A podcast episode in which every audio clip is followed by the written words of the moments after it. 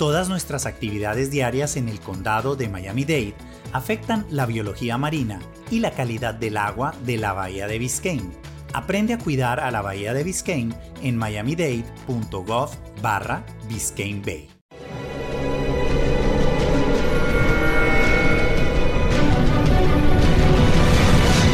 Yo documental.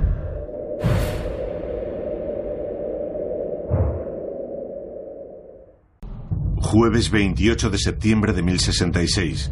Faltan 16 días para la batalla de Hastings.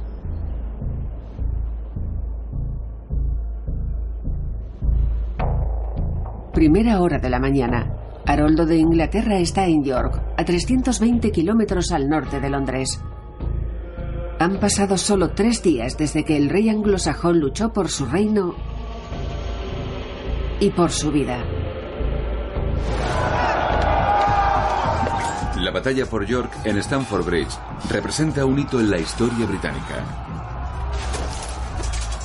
Haroldo mató a su hermano rival, el exiliado conde Toskik, poniendo fin a una amarga disputa familiar.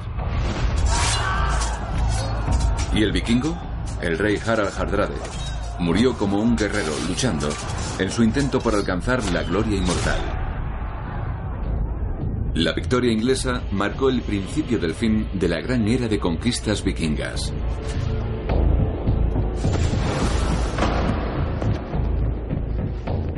Haroldo ha destruido a dos de sus grandes enemigos en una sola batalla. Pero ignora por completo que a 500 kilómetros de distancia, Guillermo y 700 barcos normandos se aproximan a las costas del sur de Inglaterra. Tras meses de planificación y preparación, Guillermo se postulaba por fin para la corona inglesa. Creía que estaba en su derecho y que Dios estaba de su parte. Estaba seguro de que tarde o temprano el rey anglosajón Haroldo sería derrocado de su trono, vivo o muerto. Guillermo, en 1066, se encuentra en el cenit de su poder. Va a cumplir 40 años. Ha tenido mucho éxito defendiendo y expandiendo su ducado de Normandía. Y ahora quiere el premio prometido 15 años antes, el trono de Inglaterra. Mi señor.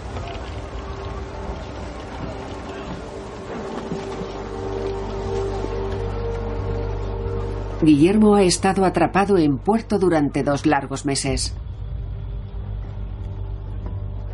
Ahora, por fin en alta mar, parece que sus problemas están lejos de terminar. ¿Dónde están? El barco de Guillermo se encuentra a la deriva solo en el canal. Guillermo envió a un hombre al mástil para que divisara el resto de la flota, pero no aparecía por ninguna parte. Tratando de parecer despreocupado, se sentó y tomó un copioso desayuno, acompañado con vino especiado. Se sentía mal. Había pasado la mayor parte de 1066 gastando mucho dinero para formar su flota invasora. Y ahora parecía simplemente desaparecida. Enfrentándose a retrasos y fuertes tormentas, Guillermo había corrido un gran riesgo, navegando con vientos cambiantes de otoño y mala visibilidad.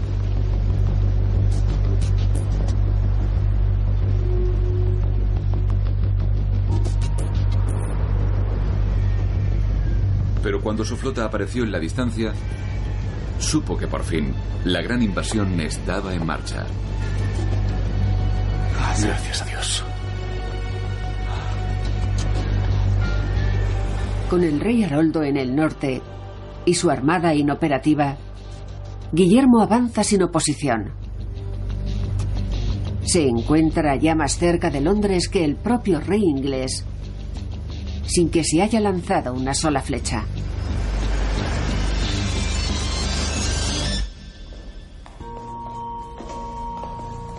He invitado a dos historiadores para que se introduzcan en la mente de nuestros últimos dos guerreros rivales. Me han ofendido ante Dios y ahora llevaré a cabo mi venganza. Haroldo de Inglaterra y Guillermo de Normandía. Explorarán las estrategias de sus planes de batalla Luego enviaré mi flota al canal para bloquearos en caso de que intentéis regresar a Normandía. Mientras los dos señores de la guerra se preparan para la batalla final. Así que estoy aquí, cruzando el canal, dirigiéndome a Pevensey, en Sussex. Y lo que aumenta mi sensación de éxito es que Pevensey está en el condado de Wessex, que es el corazón de vuestra tierra. Así que es un delicioso aperitivo para mi venganza. Estoy entusiasmado. Y ahora puedo ver con mis propios ojos lo que mis espías me han estado diciendo, que la costa meridional está desguarnecida. Y eso significa que puedo atracar y construir una base sin oposición. Las cosas no podrían ir mejor para mí. Esperé en la isla de Guaita que atacaseis durante semanas y no hicisteis nada. Así que di por hecho que habíais desistido. Al menos por ahora. No, no.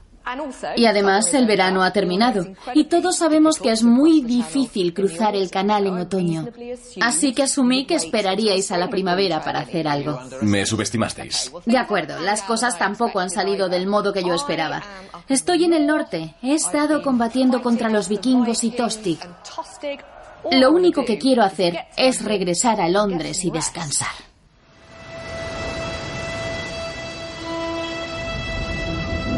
Bahía de Pevensey, Sussex.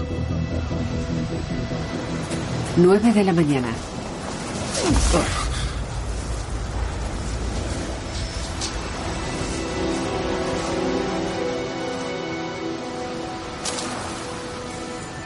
Por la gloria de Dios me he apoderado de mi reino. Inglaterra está en mis manos. Aquel fue un momento memorable para Guillermo el político, cuando le sucedió algo que podía ser un terrible presagio. Cae de bruces y fracasa su misión, y sin embargo ese incidente se convierte en una señal de apoyo de Dios a su misión, a su éxito, a su reino.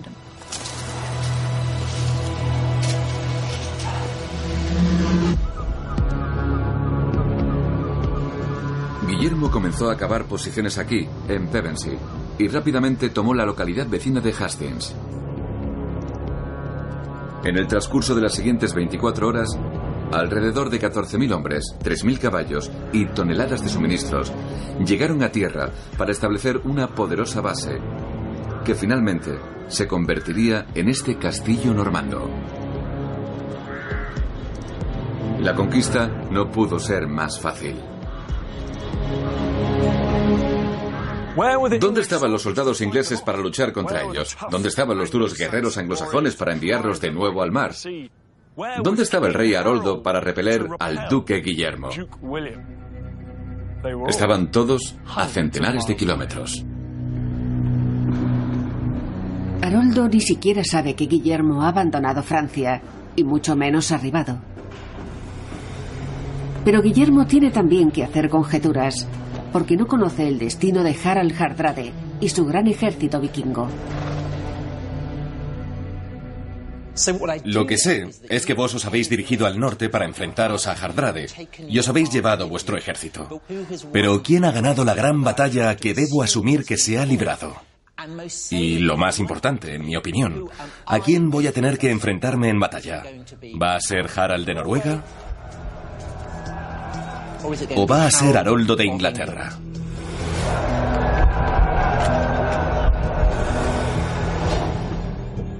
Nadie sabe con exactitud cuándo llegó hasta Haroldo la terrible noticia del desembarco de Guillermo a 500 kilómetros de distancia al norte. Pero podemos deducir lo que pudo haber ocurrido.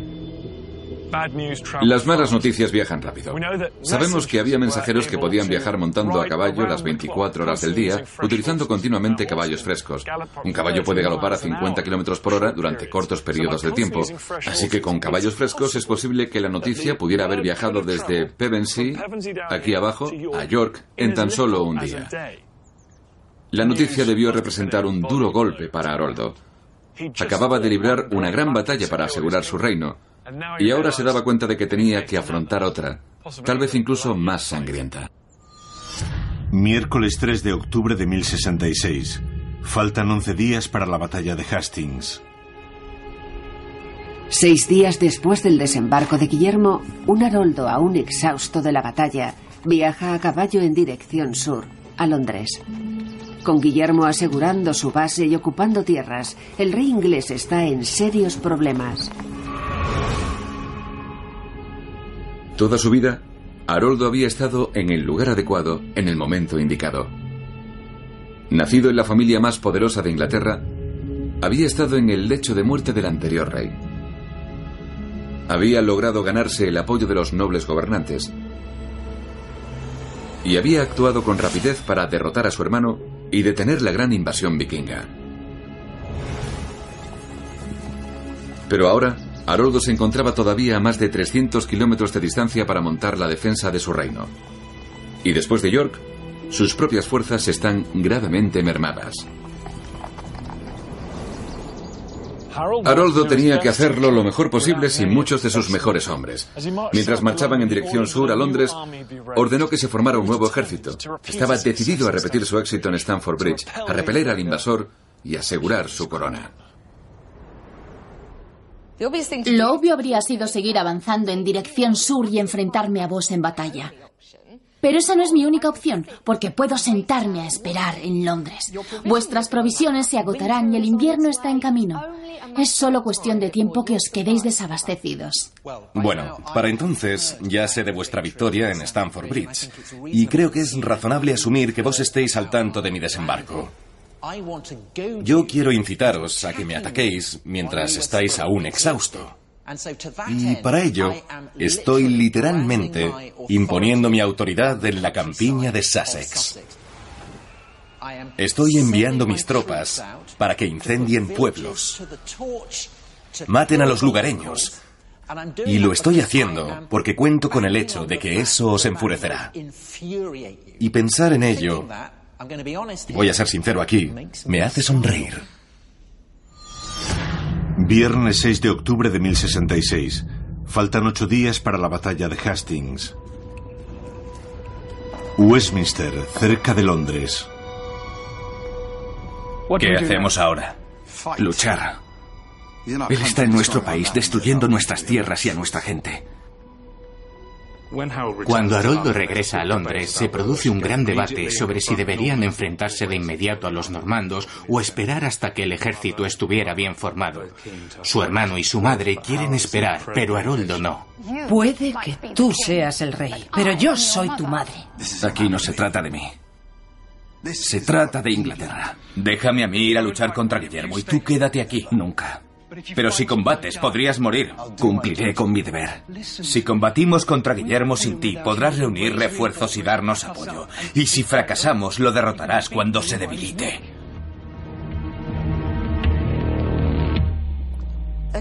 Con mirada serena, el plan de Gerth es sensato.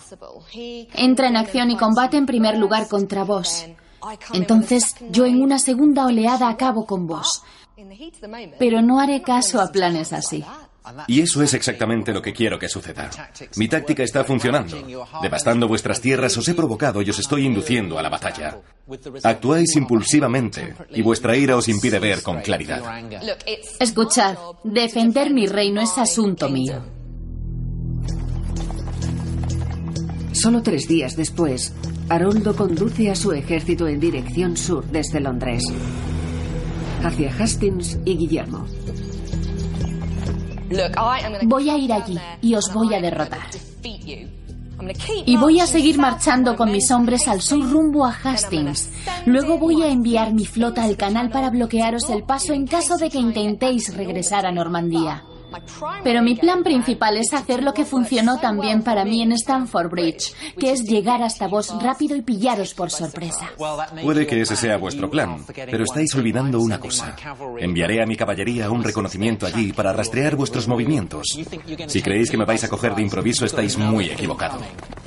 Judy was boring. Hello. Then Judy discovered ChumbaCasino.com. It's my little escape. Now Judy's the life of the party. Oh, baby, Mama's bringing home the bacon. Whoa, take it easy, Judy. The Chumba life is for everybody. So go to ChumbaCasino.com and play over 100 casino style games. Join today and play for free for your chance to redeem some serious prizes. chumba ChumbaCasino.com. No purchase necessary. Void where prohibited by law. 18 plus terms and conditions apply. See website for details. With Lucky Land slots, you can get lucky just about anywhere. Dearly beloved, we are gathered here today to. Has anyone seen the bride and groom? Sorry, sorry, we're here. We were getting lucky in the limo and we lost track of time. No, Lucky Land Casino, with cash prizes that add up quicker than a guest registry. In that case, I pronounce you lucky. Play for free at LuckyLandSlots.com. Daily bonuses are waiting. No purchase necessary. Void were prohibited by law. 18 plus. Terms and conditions apply. See website for details. Mientras Haroldo marchaba hacia el sur, se le unieron tropas frescas a lo largo del camino, pero también se encontró con un mensajero enviado por Guillermo en un esfuerzo por convencerle para que diera marcha atrás.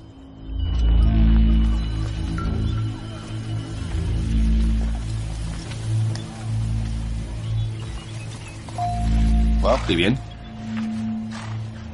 A mi señor le gustaría recordaros que él es el legítimo rey de Inglaterra. Tanto el rey Eduardo como vos se lo prometisteis.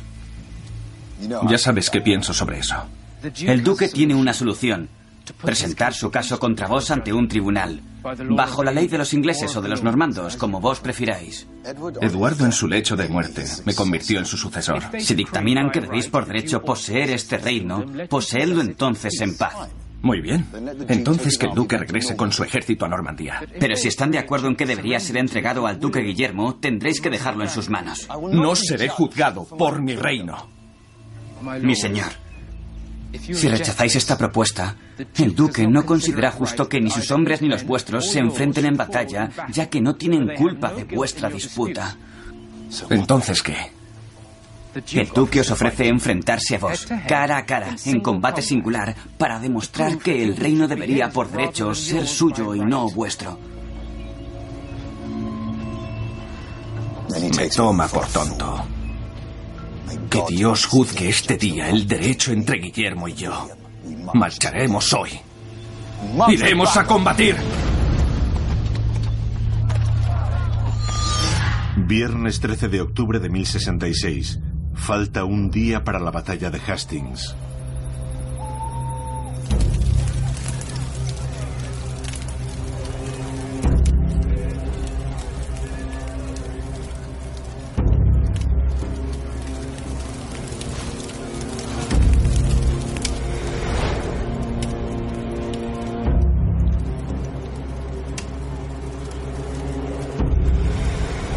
La noche del viernes 13 de octubre, los dos bandos acamparon a unos 13 kilómetros de distancia entre sí. Al parecer, Guillermo temía un ataque nocturno, así que hizo que sus hombres permanecieran en pie durante la noche, preparados para la batalla. Un cronista nos cuenta que mientras los normandos pasaron la noche rezando, los ingleses se divertían y bebían. Supongo que se trata de propaganda normanda. Algunos de aquellos ingleses habían combatido en Stamford Bridge y marchado en dirección sur con Haroldo. Los otros estaban allí defendiendo sus tierras y su reino, y dudo que estuvieran divirtiéndose y de borrachera. Nadie quiere combatir con resaca. Haroldo debe afrontar un día más de batalla. Sabe que la victoria le convertirá en intocable. Un gran rey guerrero capaz de rivalizar con cualquiera que lo haya sido antes. La derrota significaría la caída de la Inglaterra anglosajona y casi una muerte segura. Padre nuestro, que estás en los cielos, santificado sea tu nombre. Venga a nosotros tu reino. Hágase tu voluntad. Guillermo, mientras tanto, está descansado y preparado. Danos hoy nuestro pan de cada día. La victoria le convertiría en uno de los líderes más ricos y poderosos de Europa. Perdónanos nuestras deudas. Pasa de duque a rey ante los ojos de Dios. Y no nos dejes caer en la tentación, mas líbranos del mal. Ambos saben que el futuro de Inglaterra está a punto de ser escrito con sangre. Sábado 14 de octubre de 1066. El día de la batalla. 6 de la mañana.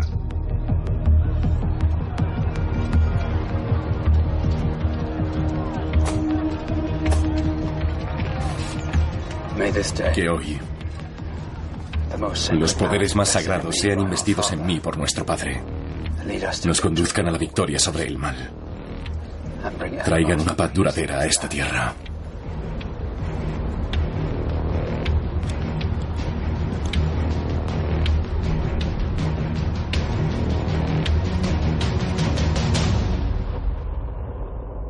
He soñado con este momento durante meses. He sido ofendido ante Dios y ahora tendré mi venganza. Hoy es mi día. Dios así lo quiere. No si yo puedo evitarlo. Ya estoy marchando en dirección sur hacia donde os encontráis y mis soldados están tranquilos. Podemos encontrarnos con vos en cualquier lugar y atacaré sin dudarlo a la primera oportunidad. Bueno, no penséis que voy a estar sentado rezando toda la mañana. No tengo ninguna intención de permitiros que vengáis a atacarme a Hastings. Así que marcharé en dirección norte por el camino que conduce de Hastings a Londres. Y mi plan es impediros que sigáis avanzando en dirección sur al interior de mi territorio.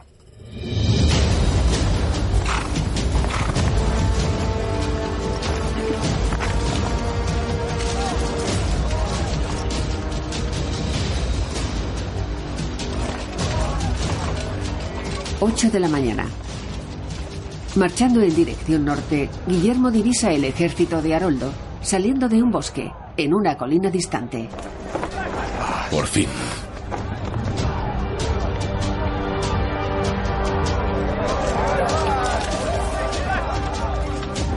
Tras meses de espera, Guillermo puede prepararse finalmente para la batalla. Pero su cota de malla está al revés.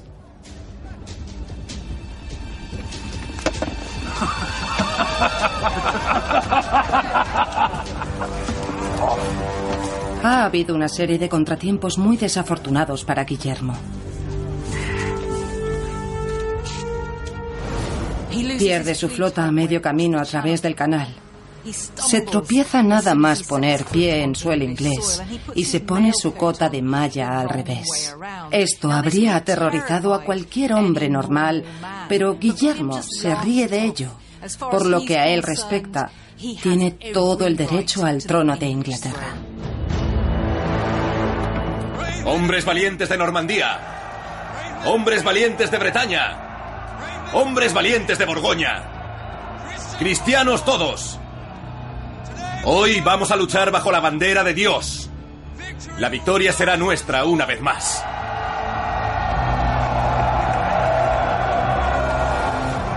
Mientras tanto, Haroldo ve el ejército normando en la distancia.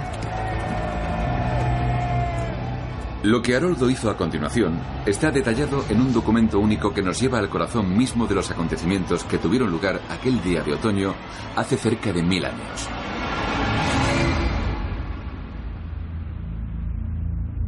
Oculto en la Biblioteca Nacional, en Bruselas, hay un libro antiguo que contiene un poema épico. El Carmen, o canción de la batalla de Hastings, es el testimonio más antiguo que ha sobrevivido de 1066. Nos proporciona una descripción detallada de este momento crucial de la historia. Esta es la batalla de Hastings al descubierto, desde el primer movimiento hasta la última muerte. Nos habla un poco acerca de la forma en que Haroldo desplegó sus fuerzas. Por ejemplo, aquí tenemos un verso que dice, había una colina cercana que ocuparon y nos dice que los ingleses Angles Utmot es, tal y como querían, densatem por credientis. Avanzaron para ocupar la colina en su famosa formación cerrada, el muro de escudos. Nos dice que Haroldo comienza la batalla ocupando el terreno elevado.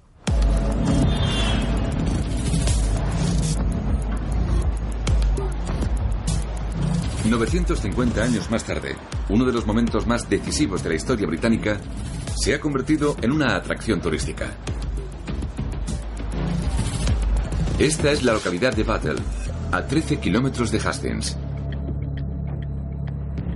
Y se encuentra al lado del histórico lugar. A primera hora de la mañana del 14 de octubre de 1066, los ingleses y los normandos se enfrentaron en este campo de batalla. La crónica anglosajona dice que la batalla tuvo lugar cerca del Viejo Manzano.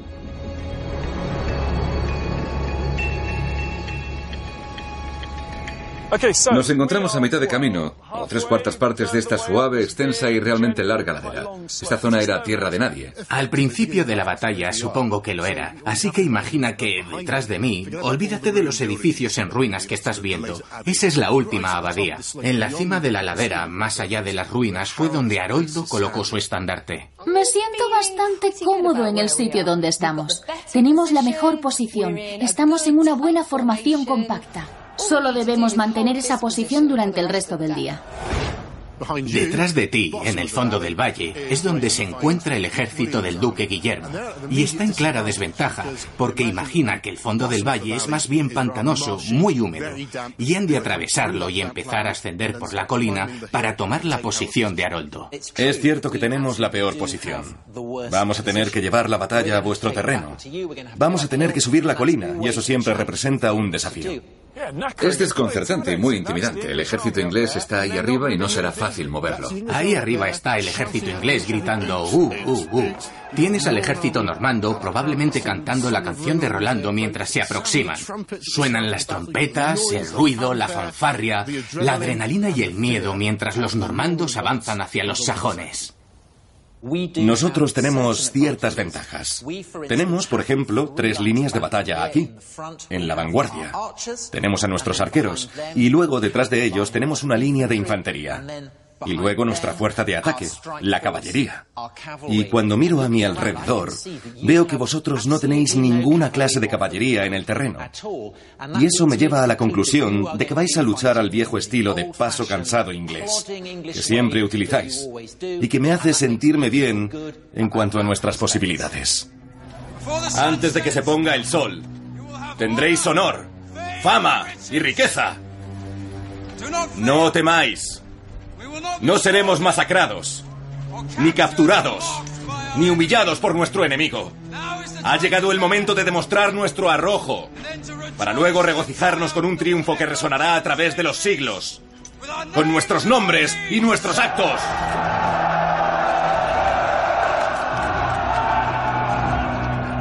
El escenario estaba dispuesto para una fecha que marcaría el futuro de Gran Bretaña y de Europa. Los trágicos acontecimientos que se desarrollaron en 1066, desde la muerte del viejo monarca sin descendencia, Eduardo el Confesor, habían culminado en esto. Dos grandes ejércitos y un campo de batalla. 9 de la mañana. Da comienzo la batalla. Mi primera orden es para mis arqueros.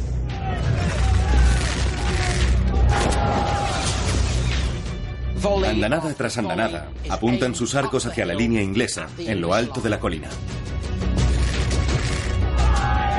Una lluvia de flechas era una visión aterradora. Y cada punta afilada, potencialmente devastadora.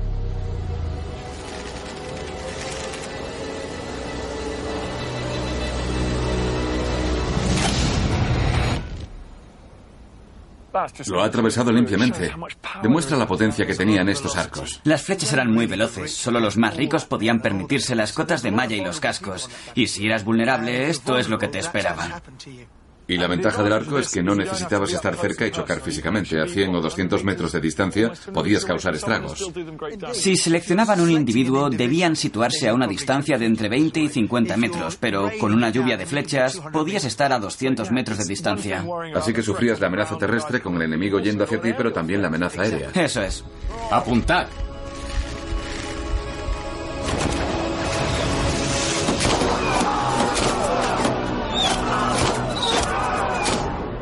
Mis arqueros son la primera oleada destinada a debilitar vuestras defensas. Luego envío colina arriba a mi infantería, también una fuerza temible, con sus soldados armados con dagas, hachas y espadas.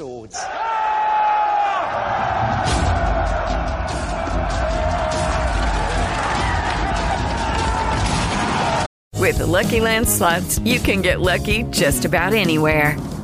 This is your captain speaking. Uh, we've got clear runway and the weather's fine, but we're just going to circle up here a while and uh, get lucky.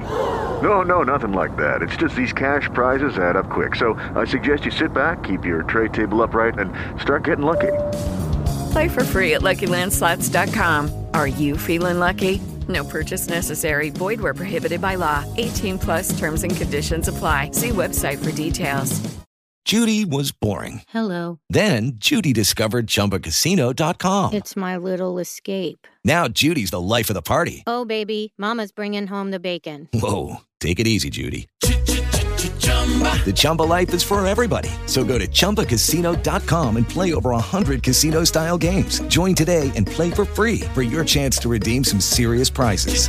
chumba ChumbaCasino.com. No purchase necessary. Void where prohibited by law. 18 plus terms and conditions apply. See website for details.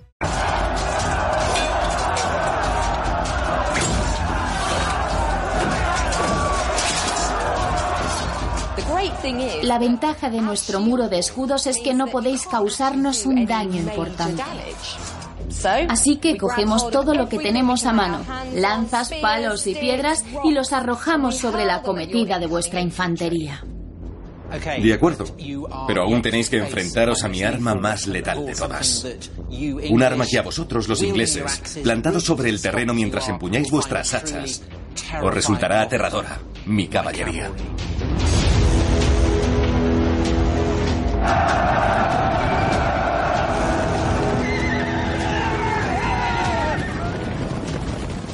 Los normandos y los ingleses hacen la guerra de formas muy diferentes. Y la principal diferencia es que los normandos tienen la caballería. Mientras que los ingleses, que llevan un siglo luchando contra los vikingos, hacen las cosas de una manera más escandinava. Acuden a caballo a la batalla, pero luego desmontan y combaten a pie, así que la élite normanda dispone de esa ventaja. Pero el combate no fue un camino de rosas para la caballería normanda. Frente a ellos, los ingleses desplegaron un muro de escudos enlazados. Se trataba de una defensa sólida, perfeccionada en sus combates contra los vikingos. Y se decía que era prácticamente inexpugnable.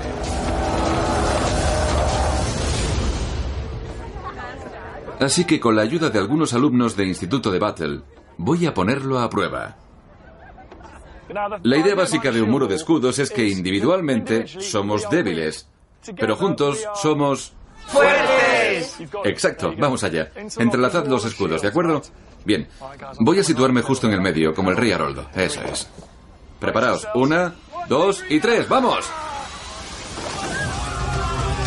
Muy bien, aguantad, aguantad. Eso es, chicos.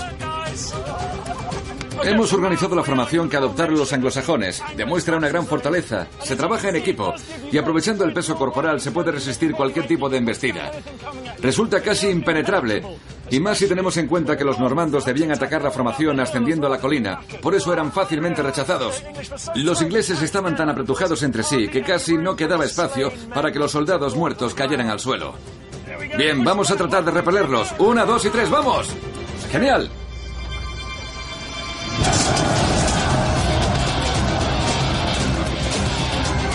La fuerza de invasión de Guillermo, acostumbrada al estilo europeo de combate a caballo, mucho más ágil, no se había enfrentado nunca a un sólido muro de escudos ingleses a la vieja usanza.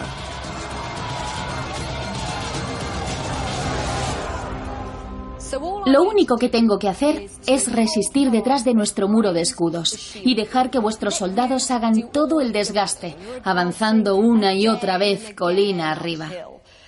Si soy capaz de mantener esta formación hasta el anochecer, tenemos muchas posibilidades de ganar la batalla. Vosotros estaréis agotados y yo podré solicitar refuerzos por toda Inglaterra. La batalla dura ya un par de horas y confieso que empiezo a sentirme un poco preocupado. Soy consciente de que tengo que romper vuestro muro de escudos y forzar la victoria antes del anochecer. Por eso estoy enviando oleada tras oleada de ataques con mi infantería, mis arqueros y mi caballería, en un intento desesperado por derrotaros.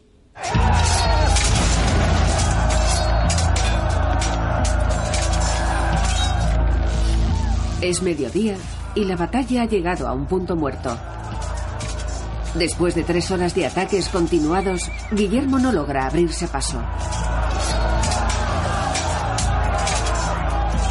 Entonces, sin previo aviso, todo un flanco del ejército de Guillermo da media vuelta y huye de la línea inglesa.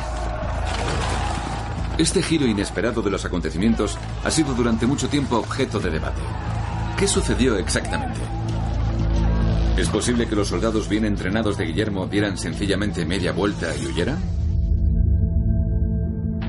Las fuentes antiguas discrepan. Algunas sostienen que los hombres de Guillermo huían, derrotados por el muro de escudos inglés. Pero el relato más antiguo de la batalla contiene una revelación. El Carmen cita este episodio y dice así. Ac sidivicti fraude, fuga simulan. Dándose por vencidos, simularon con astucia la huida. En otras palabras, es un ardid, una retirada fingida. Sí, claro que es un movimiento táctico.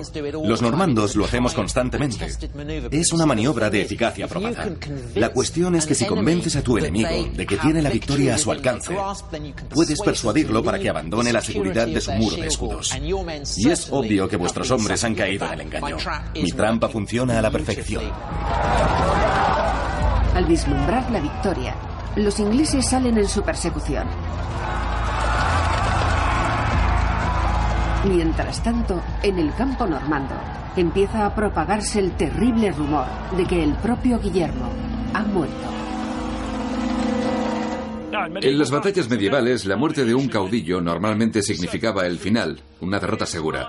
La línea de Guillermo comenzó a vacilar, pero Guillermo no estaba muerto. Se quitó el casco y mostró su rostro a sus hombres. ¡Miradme!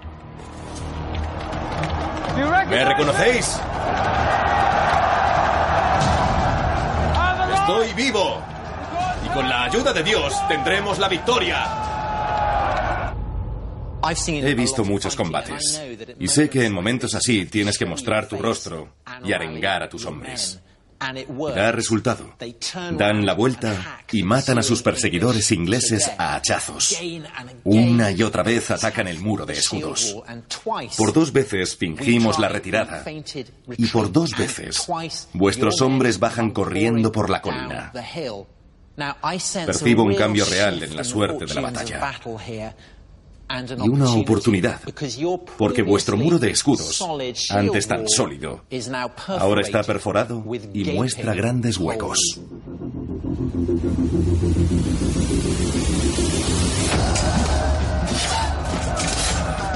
La inexpugnable defensa de Haroldo se ha fragmentado. Las retiradas normandas han abierto la batalla y la han convertido en un combate brutal cuerpo a cuerpo. Bien, estamos perdiendo rápidamente nuestra ventaja y nos estamos viendo obligados a luchar en campo abierto. Tendremos que redoblar nuestros esfuerzos y enzarzarnos en un duro combate hombre a hombre y cara a cara. Todo parece haber cambiado en cuestión de minutos.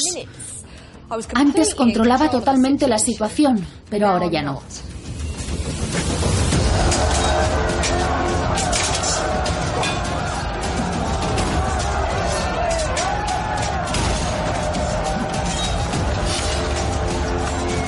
La caballería de Guillermo tiene ahora vía libre para sembrar el terror.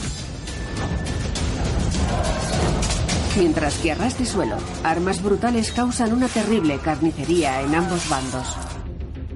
Esto es básicamente una daga, un arma punzante. Por supuesto, la daga como arma punzante se ha usado desde siempre. Acércate bien y elige tu objetivo.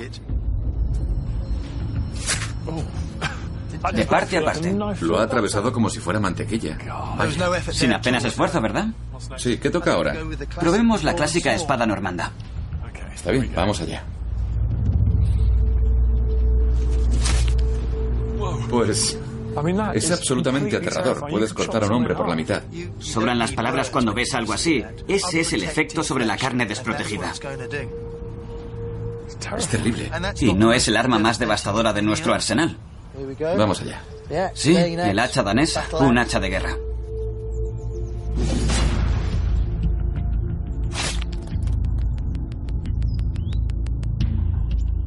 Espeluznante. Una salvajada, ¿verdad? Es la bestialidad en su peor versión.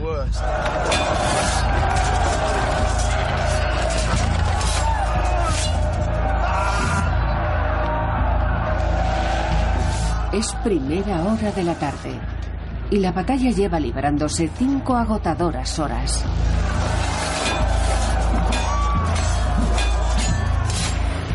reclutas, mercenarios y nobles caen por ambos bandos. Incluido el miembro de mayor rango de la familia real anglosajona de Haroldo.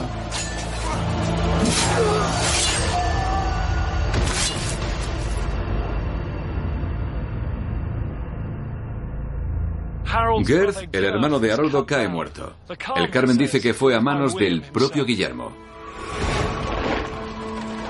El gran aliado y consejero de Haroldo, Gerd, el hermano que estuvo a su lado desde antes de su coronación, en las batallas de Stamford Bridge y ahora de Hastings, ha muerto.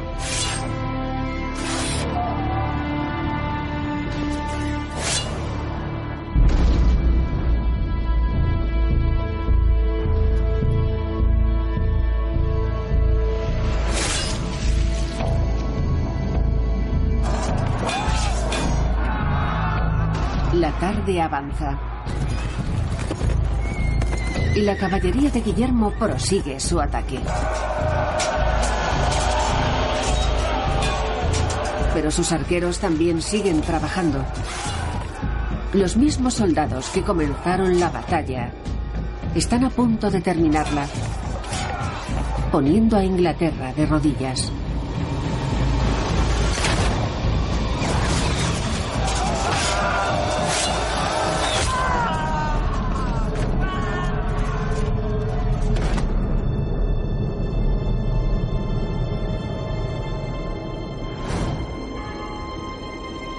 Haroldo ha sido rey de Inglaterra desde el 6 de enero.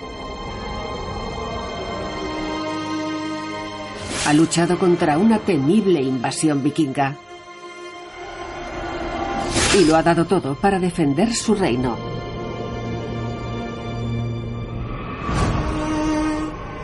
Ahora, después de solo 281 días, Inglaterra está una vez más sin rey.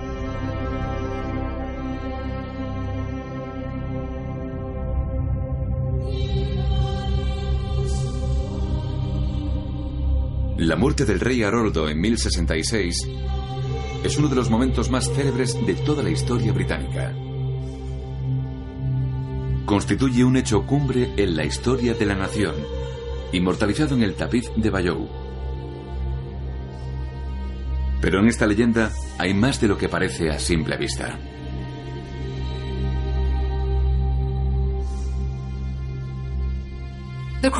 Las crónicas no explican con claridad cómo murió Haroldo exactamente. Han transcurrido 35 años desde la conquista cuando se nos dice por primera vez que una flecha letal atravesó a Haroldo. Y luego tienen que pasar otros 30 años para que nos lleguen unos pocos detalles más. Guillermo de Melsbury, en su crónica, nos cuenta que una saguite violato cerebro. Una flecha le atravesó el cerebro. Más adelante, diez años después, otro historiador finalmente nos dice que de hecho Haroldo murió atravesado por una flecha en el ojo. Hicieron falta 60 años para que esta información aparentemente vital sobre la muerte de Haroldo fuera descrita en todos sus términos. Sin embargo, nuestra fuente más temprana, el Carmen, escrita pocos meses después de la batalla de Hastings, cuenta una historia muy diferente. Otra revelación que ni siquiera implica una flecha, sino que describe una muerte infinitamente más terrible para Haroldo. Lo que dice es que Guillermo envió expresamente un escuadrón de la muerte para eliminar de forma deliberada a Haroldo.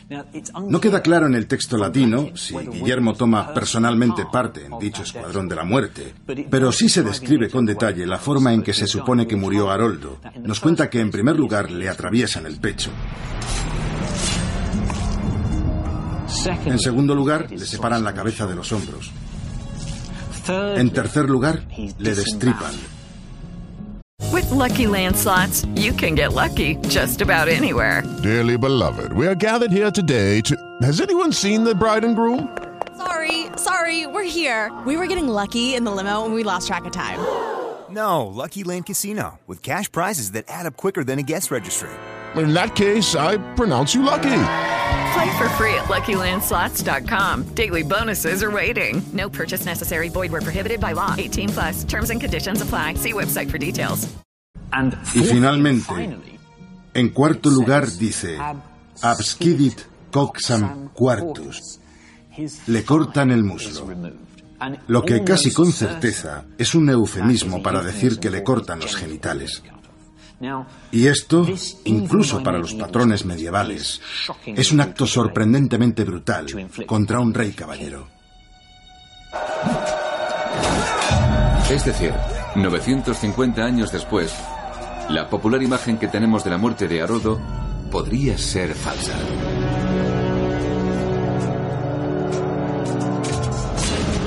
En lugar de una flecha aislada, un escuadrón de la muerte habría sido enviado para asesinar y luego mutilar al rey inglés.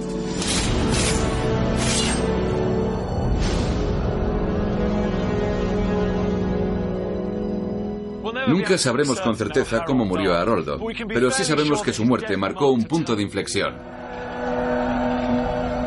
Con la muerte de Haroldo, el ejército inglés se derrumbó y su ordenada defensa se transformó en un baño de sangre.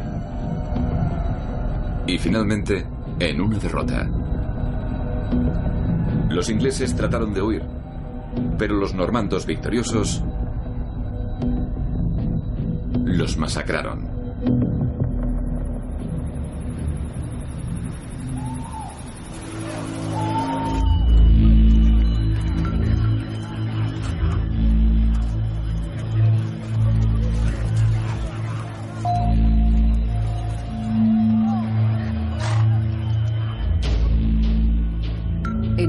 La carnicería, tras una batalla extenuante, Guillermo acampa. Han cocinado carne para él y come entre los muertos y los moribundos.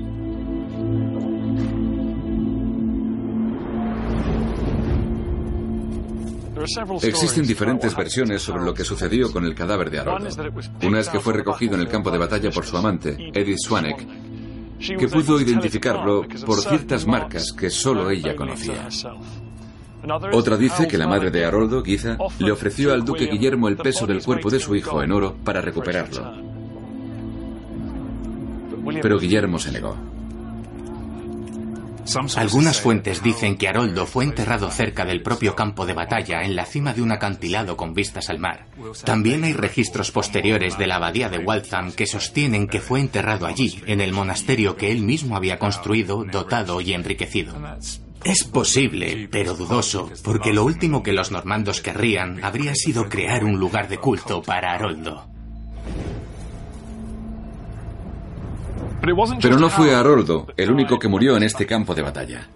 La élite de Inglaterra fue aniquilada. La batalla de Hastings señala la muerte de la Inglaterra anglosajona.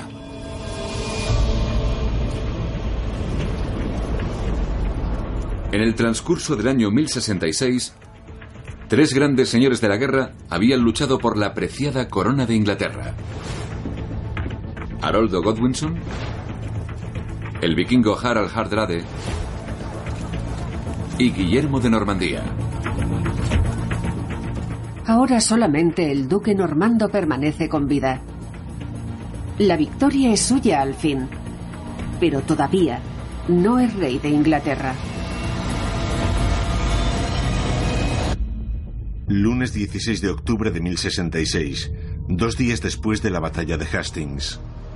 Westminster, cerca de Londres. La noticia de la victoria de Guillermo llega a Westminster en cuestión de horas. Los nobles ingleses supervivientes deben decidir si someterse a los normandos o seguir luchando. ¿Qué hacemos ahora? Bueno, tenemos un rey preparado. Pero no puedes esperar que Edgar derrote a Guillermo. Pero él es el heredero. El derecho prevalece sobre el poder.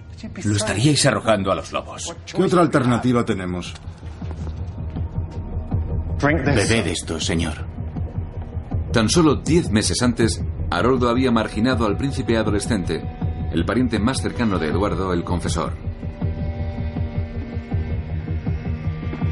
Desde entonces, Edgar Atheling había vivido en la corte sin problemas y sin verse involucrado en las peligrosas intrigas políticas que lo rodeaban. Ahora Edgar encarna la última brizna de esperanza. Los nobles anglosajones que aún quedan lo eligen para que sea su nuevo rey. Mientras tanto, Guillermo espera en Hastings, confiando en que le sea ofrecida la corona. Pero transcurren dos semanas y siguen sin llegar noticias de Londres.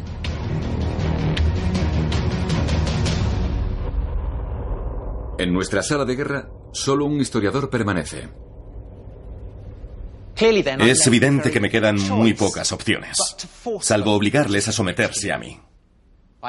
Tendré que hacer lo que mejor se me ha dado siempre. Así que tomo mi ejército y me dirijo al este hacia Dover. Lo ataco. Y luego me desplazo hacia Canterbury. Ambos enclaves, con rapidez y debo decir que con suma sensatez, se someten a mí. Acto seguido parto en dirección oeste hacia Londres. En Southwark, los londinenses se niegan a permitirme cruzar el Támesis y me bloquean el paso. Es frustrante y carente de sentido, puesto que ahora no tienen la menor posibilidad de detenerme por mucho tiempo. Continúo hacia el oeste hasta que llego al punto de cruce en Wallingford. Una vez que supero el Támesis, me dirijo al este, hacia Londres. Guillermo y su ejército prosiguen su avance. Los nobles que apoyan a Edgar se dan cuenta enseguida de que cualquier resistencia es inútil.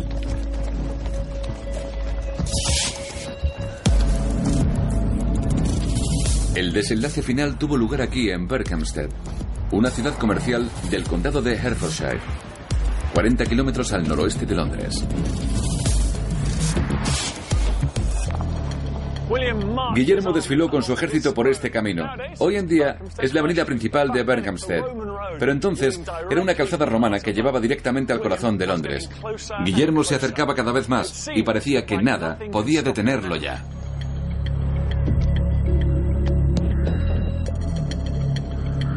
Guillermo estableció su campamento en este lugar. Y fue aquí, a primeros de diciembre, cuando los líderes ingleses salieron finalmente de Londres para someterse a él. Entre la delegación que se trasladó a Berkhamsted había clérigos de alto rango, nobles, incluso Edgar Atheling, cuyas escasas esperanzas de ser rey ahora se habían desvanecido. Los ingleses rendidos pidieron sumisamente al conquistador que fuera su nuevo rey. Guillermo marchó sin oposición hasta Londres y comenzó a imponer con mano firme el gobierno normando en Inglaterra. Lunes 25 de diciembre de 1066, 72 días después de la batalla de Hastings.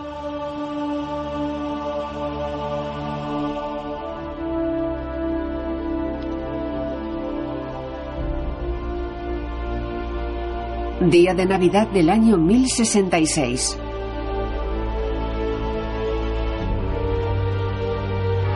El ilegítimo duque Guillermo es ungido rey con el nombre de Guillermo I. Guillermo el Conquistador.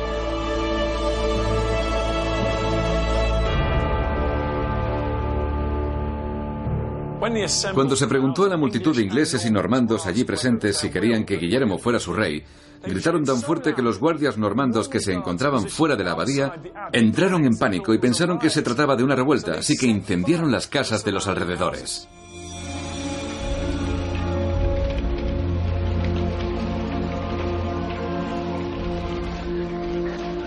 La coronación de Guillermo concluye apresuradamente. Pero como había sucedido en cada uno de los contratiempos que obstaculizaron su periplo hasta el trono de Inglaterra, Guillermo emerge triunfante. Guillermo se sentó solo en su trono recién tomado, mientras Westminster ardía a su alrededor. Fue un comienzo apropiado para el sangriento gobierno de los normandos.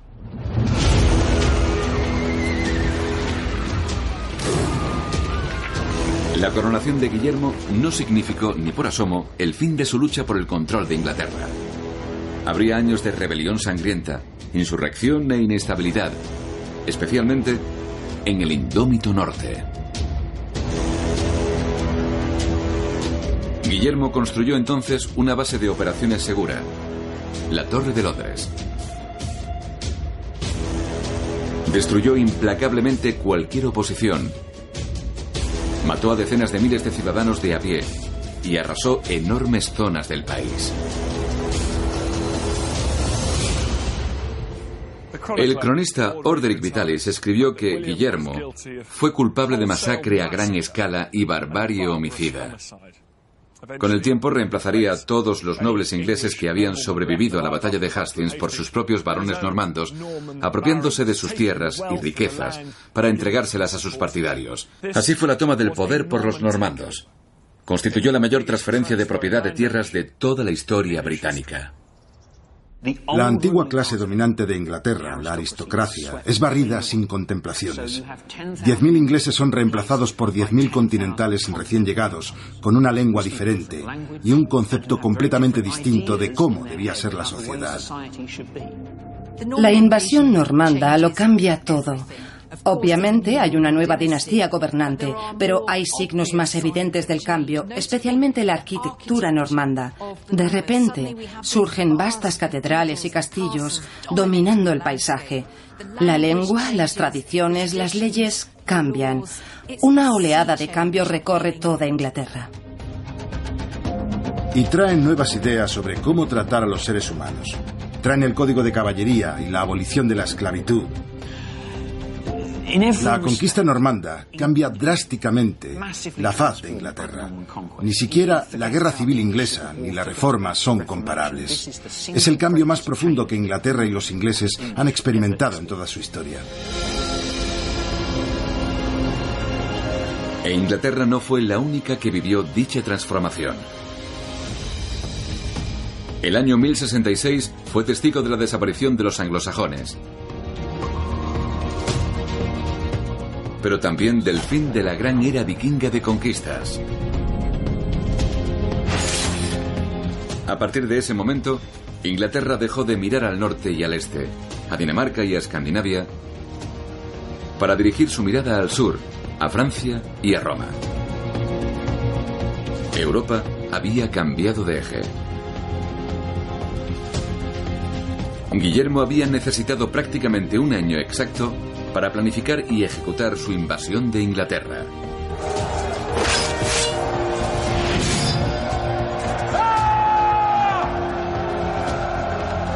Pero le llevaría muchos años más someter a los ingleses. Con el tiempo regresaría a Normandía para defender las fronteras de su patria. Pero Inglaterra ya era, para entonces, firmemente normanda y avanzaba hacia un nuevo futuro que dejó completamente atrás los oscuros tiempos de la Edad Media. Guillermo terminó pasando la mayor parte de su reinado en Normandía y finalmente fue allí en el año 1087 donde murió, siendo apenas una sombra gorda e hinchada del antiguo guerrero que llegó a ser. Fue el punto final de uno de los reinados más dramáticos de la historia británica, un reinado que provocó cambios monumentales en este país y cuyos resultados, como la Gran Torre de Guillermo, perduran hasta el día de hoy.